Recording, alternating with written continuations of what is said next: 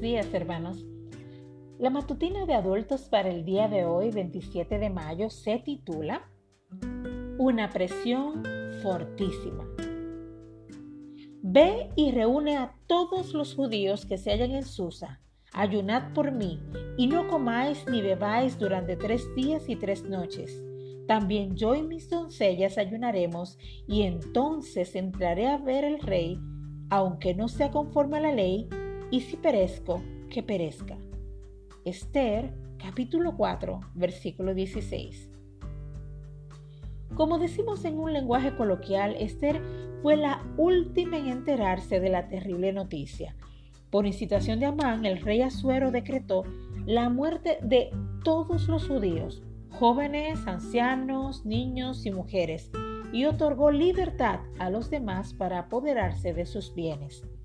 Los eficaces correos reales alcanzaron todas las provincias y como resultado hubo entre los judíos gran luto, ayuno, lloro y lamentación.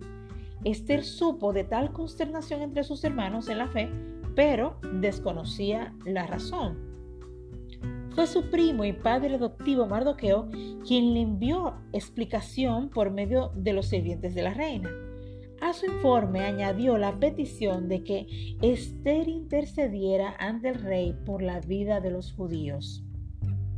La presión que recayó sobre la joven Esther fue indescriptible.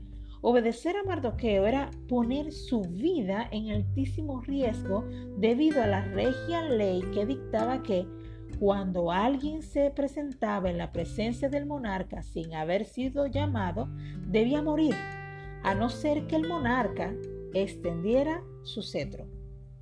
Esther explicó el dilema a Mardoqueo, pero éste insistió, no pienses que escaparás de la casa del rey más que cualquier otro judío, porque si callas absolutamente en este tiempo, respiro y, liberación vendrá de alguna otra parte para los judíos, mas tú y la casa de tu padre pereceréis.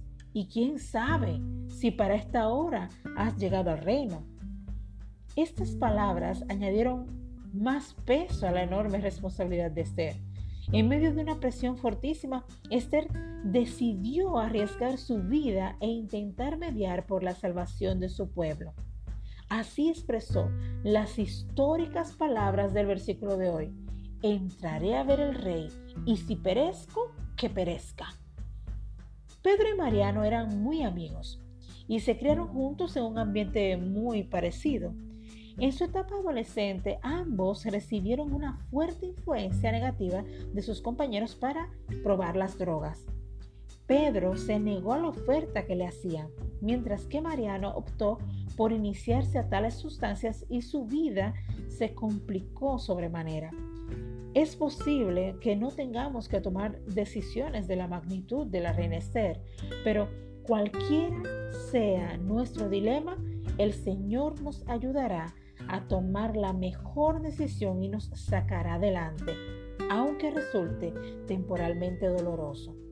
Si estás pasando por alguna situación difícil que no sabes qué debes hacer, órale al Señor porque Él siempre está dispuesto para orientarte y darte sabiduría. Que Dios te bendiga muchísimo.